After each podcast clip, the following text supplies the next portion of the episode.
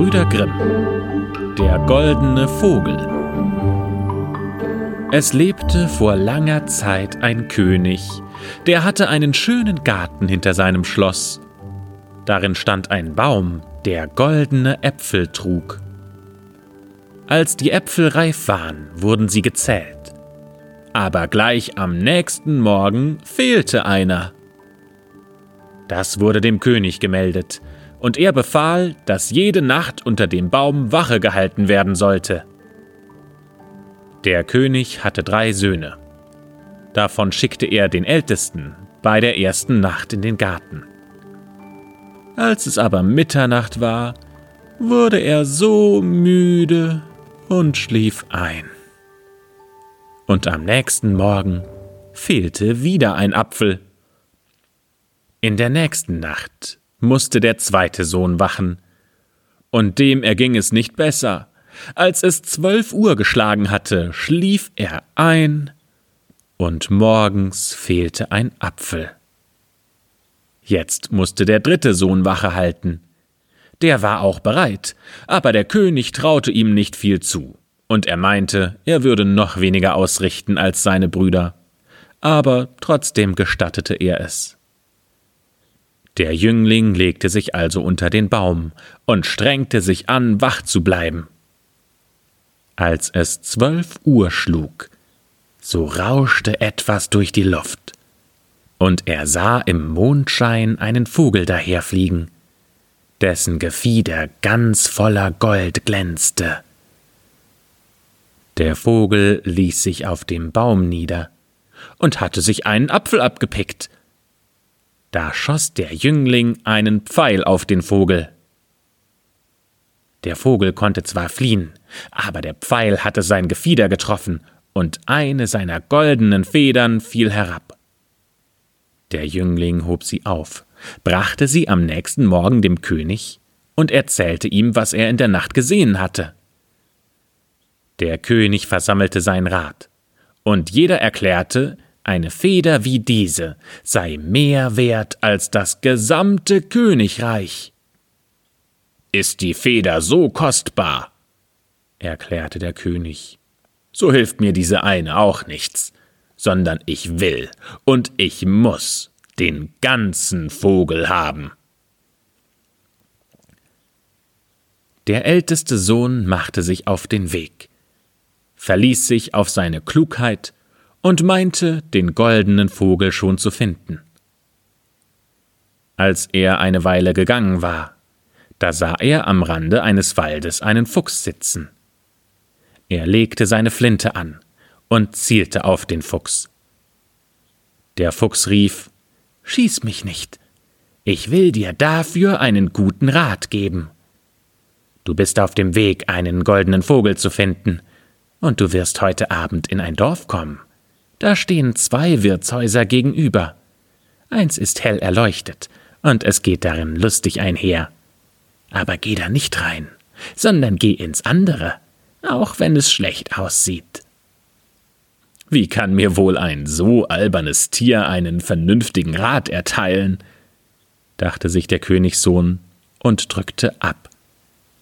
Aber er verfehlte den Fuchs, der den Schwanz streckte und schnell in den Wald lief. Kurz darauf setzte er seine Reise fort und kam abends in das Dorf, wo die beiden Wirtshäuser gegenüberstanden. In dem einen wurde gesungen und gelacht, und das andere hatte ein armseliges, betrübtes Aussehen. Ich wäre wohl ein Narr, dachte er, wenn ich in das lumpige Wirtshaus ginge. Also ging er in das Lustige, lebte da in Saus und Braus und vergaß den Vogel, seinen Vater und alle guten Lehren. Als eine Weile vergangen war, und der älteste Sohn immer noch nicht nach Hause gekommen war. So machte sich der zweite auf den Weg und wollte den goldenen Vogel suchen. Wie auch dem Ältesten begegnete ihm der Fuchs, und er gab ihm den guten Rat, den der zweite Sohn auch missachtete. Er kam zu den beiden Wirtshäusern, und aus dem einen, aus dem der Jubel erschallte, da winkte sein Bruder aus dem Fenster und rief ihn zu sich. Der zweite Sohn konnte nicht widerstehen. Er ging hinein, und er lebte so, wie es ihm gefiel. Es verging wieder eine Weile, und da wollte der jüngste Königssohn ausziehen und sein Glück versuchen, aber der Vater wollte es nicht zulassen. Es ist vergeblich, sagte er, der wird den goldenen Vogel noch weniger finden als seine Brüder. Und wenn ihm ein Unglück zustößt, dann weiß er sich nicht zu helfen. Es fehlt ihm am besten. Doch endlich, als keine Ruhe mehr da war, da ließ er ihn ziehen. Vor dem Wald saß wieder der Fuchs, bat um sein Leben und erteilte den guten Rat. Der Jüngling war gutmütig und sagte Sei ruhig, Füchslein, ich tu dir nichts. Es soll dir gut gehen, antwortete der Fuchs, und damit du schneller fortkommst, so steig hinten auf meinen Schwanz.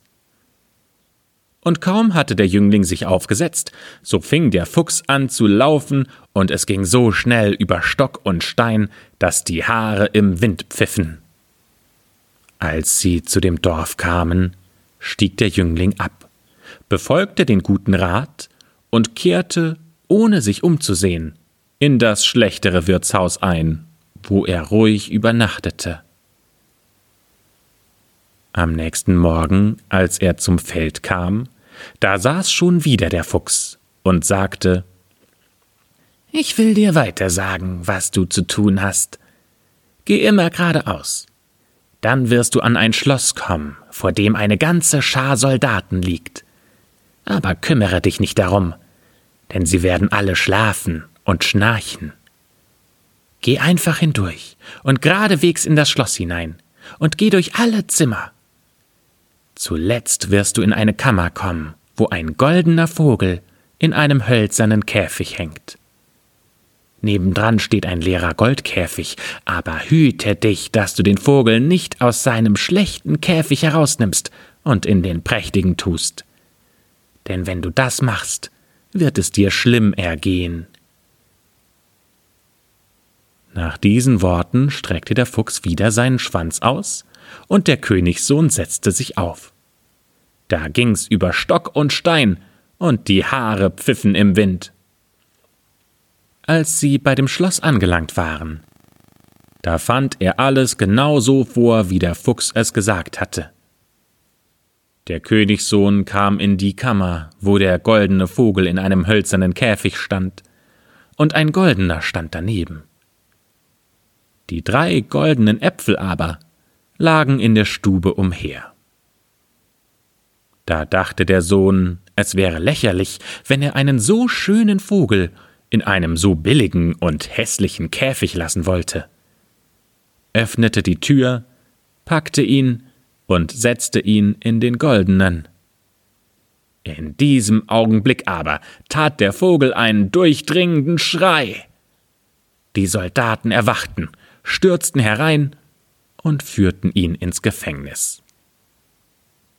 Am nächsten Morgen wurde er vor ein Gericht gestellt, und da er alles gestand, wurde er zum Tode verurteilt. Doch der König dieses Schlosses sagte, unter einer Bedingung wollte er ihm das Leben schenken, nämlich dann, wenn er ihm das goldene Pferd brächte, das noch schneller läuft als der Wind. Und wenn er das täte, dann würde er obendrein zur Belohnung den goldenen Vogel erhalten. Der Königssohn machte sich auf den Weg, seufzte aber und war traurig, denn wo sollte er denn das goldene Pferd finden? Da sah er auf einmal seinen alten Freund, den Fuchs, am Weg sitzen. Siehst du, sprach der Fuchs, es ist alles so gekommen, weil du mir nicht zugehört hast. Doch sei guten Mutes. Ich will mich um dich kümmern und dir sagen, wie du zum goldenen Pferd gelangst. Du musst einfach nur geradeaus gehen.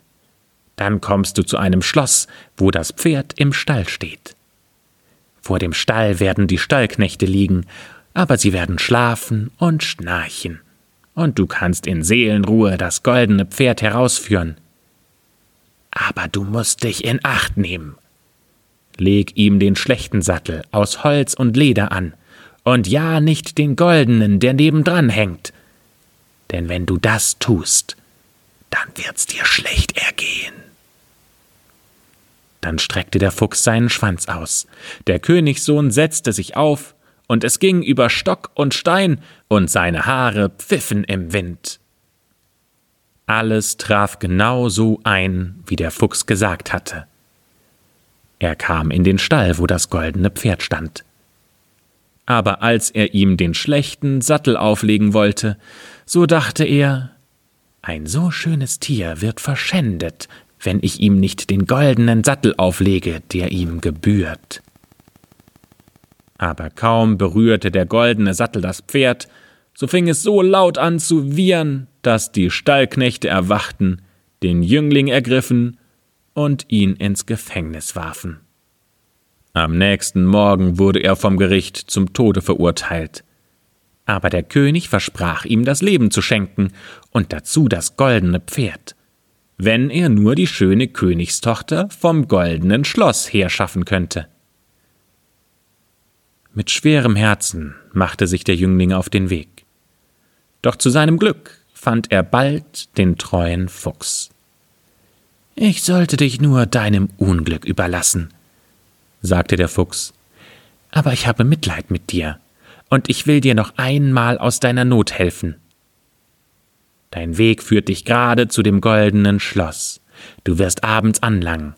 Und nachts, wenn alles still ist, dann geht die schöne Königstochter ins Badehaus, um da zu baden. Und wenn sie hingeht, so geh auf sie zu und gib ihr einen Kuss. Dann folgt sie dir, und du kannst sie mit dir fortführen. Aber dulde nicht, dass sie vorher von ihren Eltern Abschied nimmt sonst kann es dir schlimm ergehen. Dann streckte der Fuchs seinen Schwanz aus. Der Königssohn setzte sich auf, und es ging so über Stock und Stein, dass seine Haare im Wind pfiffen. Als er beim goldenen Schloss ankam, da war alles genau so, wie der Fuchs gesagt hatte. Er wartete bis Mitternacht, und als alles in tiefem Schlaf lag und die schöne Jungfrau ins Badehaus ging, da sprang er hervor und gab ihr einen Kuss. Sie sagte, sie wollte gerne mit ihm gehen, aber sie bat ihn unter Tränen, dass er es ihr erlauben würde, vorher von ihren Eltern Abschied zu nehmen.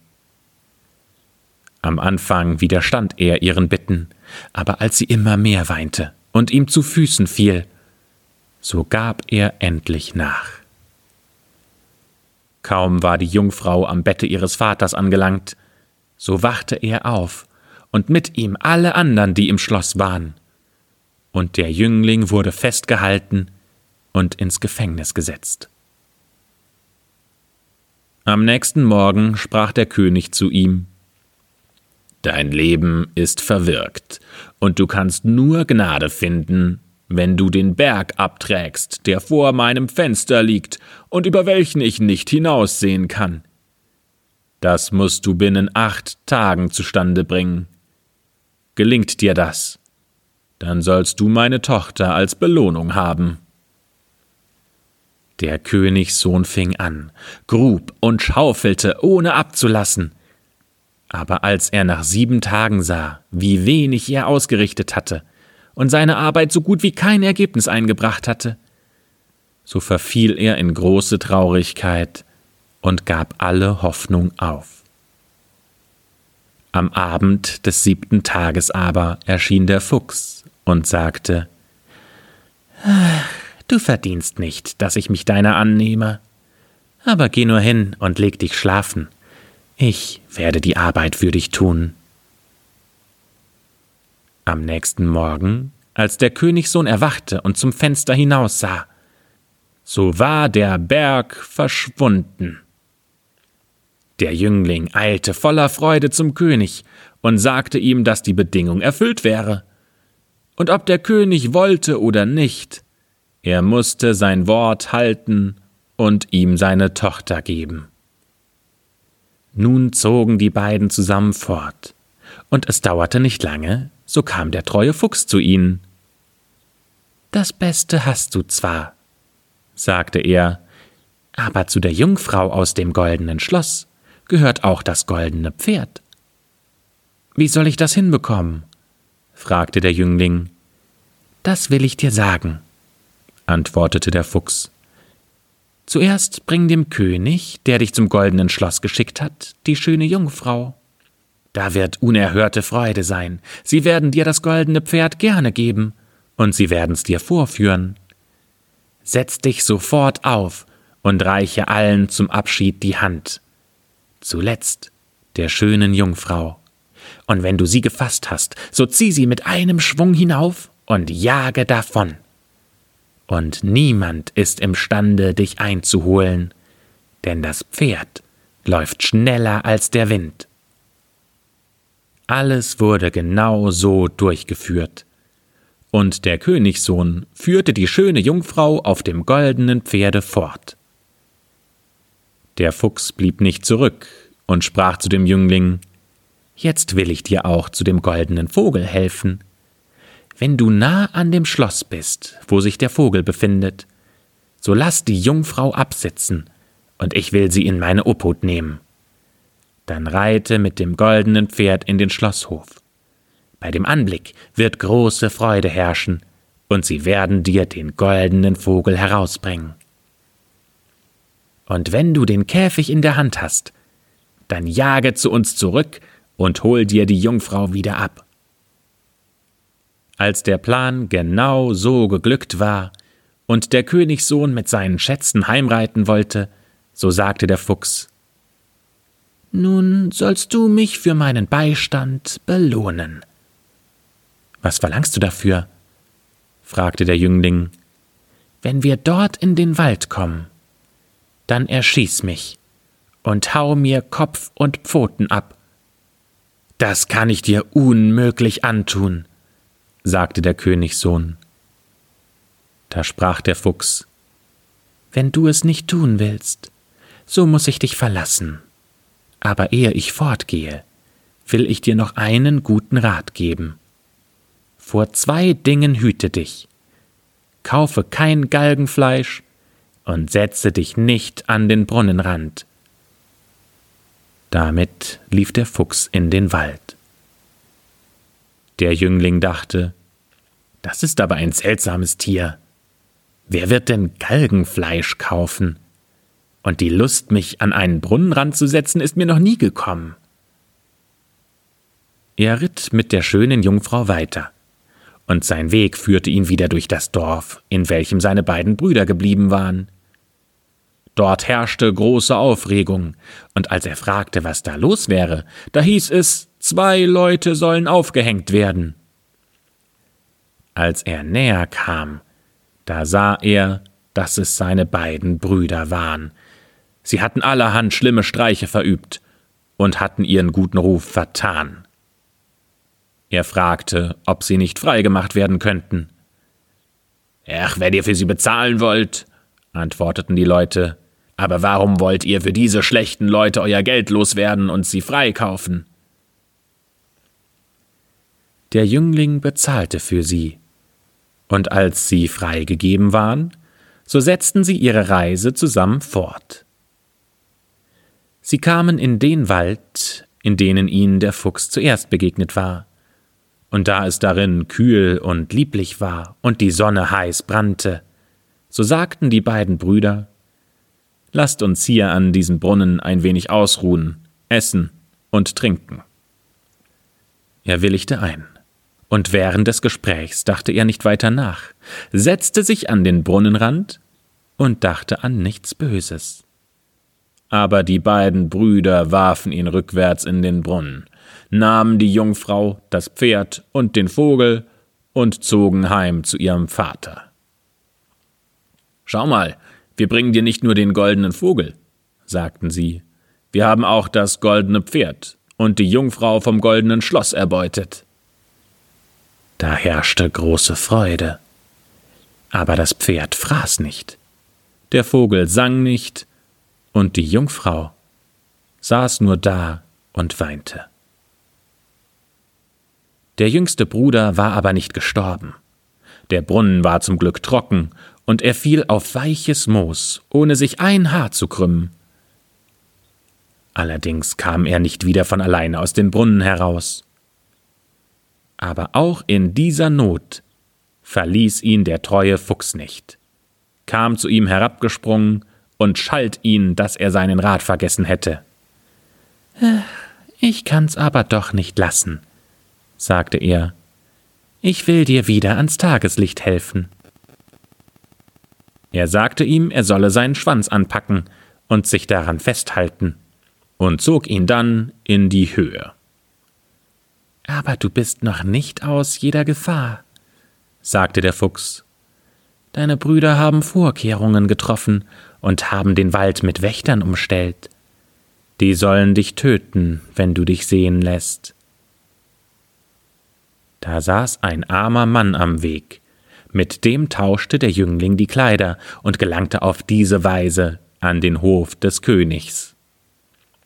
Niemand erkannte ihn, aber plötzlich fing der Vogel an zu singen, das Pferd fing an zu fressen, und die schöne Jungfrau hörte auf zu weinen. Der König fragte verwundert Was hat das zu bedeuten? Da sprach die Jungfrau Ich weiß es nicht, aber ich war so traurig, und jetzt bin ich so fröhlich. Mir ist so, als wäre mein Bräutigam gekommen. Sie erzählte ihm alles, was geschehen war, obwohl die anderen Brüder ihr den Tod angedroht hatten, wenn sie nur ein kleines bisschen verraten sollte. Da befahl der König, jeden vor sich zu bringen, der in seinem Schloss war. Da kam auch der Jüngling, verkleidet als alter Mann in seinen Lumpenkleidern. Aber die Jungfrau erkannte ihn sofort, und sie fiel ihm um den Hals. Die gottlosen Brüder wurden ergriffen und hingerichtet. Aber der Jüngling wurde mit der schönen Jungfrau vermählt und zum Erben des Königs bestimmt. Aber ihr fragt euch vielleicht, wie ist es mit dem armen Fuchs ergangen? Lange danach ging der Königssohn wieder einmal in den Wald. Da begegnete ihm der Fuchs und sagte Du hast nun alles, was du dir wünschen kannst, aber mit meinem Unglück will es kein Ende nehmen, und doch steht es in deiner Macht, mich zu erlösen. Und erneut bat er flehentlich, der Jüngling möge ihn totschießen und ihm Kopf und Pfoten abhauen. Also tat er's. Und kaum war das geschehen, so verwandelte sich der Fuchs in einen Menschen, und er war niemand anderes als der Bruder der schönen Königstochter, der endlich von dem Zauber, der auf ihm lag, erlöst war. Und nun fehlte allen dreien nichts mehr zu ihrem Glück, solange sie lebten.